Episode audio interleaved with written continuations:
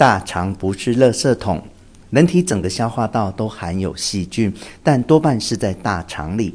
过去医疗知识认为细菌全是坏蛋，更视大肠为排泄物储藏所，好比随身携带的垃圾桶。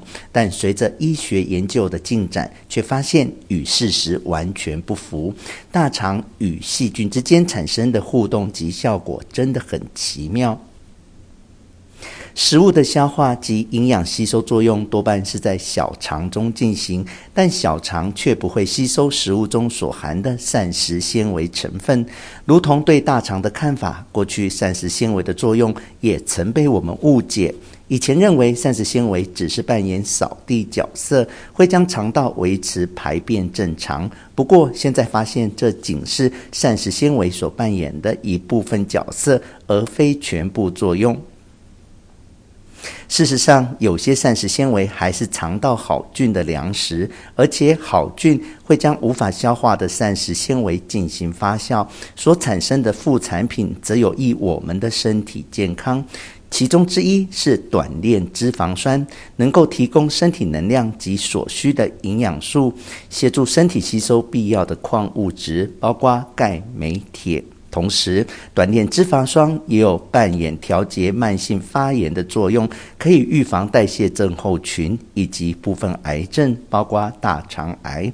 此外，肠道壁只有一个细胞厚度，短链脂肪酸可以维持其完整性。一旦肠道壁被破坏了，就会形成肠漏症，未消化完全的蛋白质或废弃物会进入血液中，引起异常免疫系统的反应。坏心情要怪细菌吗？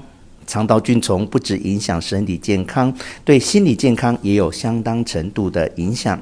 二零一一年，有一项划时代研究发表在美国国家科学院会议记录。研究主题是肠道菌丛调控大脑发育及行为。内容提到，肠道菌丛存在的菌种会影响哺乳动物脑部发展及未来成长后的行为。该项研究是针对小白鼠，但研究结果意味着一样适用于其他哺乳动物。陆续研究也证实如此。肠道的一切机能对于脑部及情绪都有重大影响。肠道具有非常复杂的神经网络，名为肠神经系统，又被称为第二大脑。肠道与大脑沟通系统是由肠脑轴线调控。脑部与肠道彼此联络、相互影响的作用，主要是透过荷尔蒙、神经传递质、免疫因子物质单纲。这些物质会从肠道中释放出来，直接或透过自主神经元到达脑部。有研究指出，忧郁症、肠躁症、焦虑症、自闭症、慢性疲劳综合症等身心疾病都被认为与肠脑轴线相关。世界知名约翰霍普金斯医学中心神经胃肠病学科主任杰伊佩斯加医师表示。目前新的研究可以解释，有肠躁症、肠道功能问题的人罹患忧郁症、焦虑症的比例有比一般人来得高。他认为这个发现非常重要，因为全球约百分之三十到百分之四十的人迟早会发生肠道功能的问题。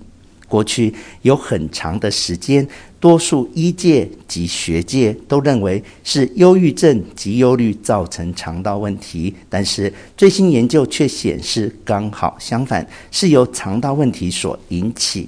目前我们也知道。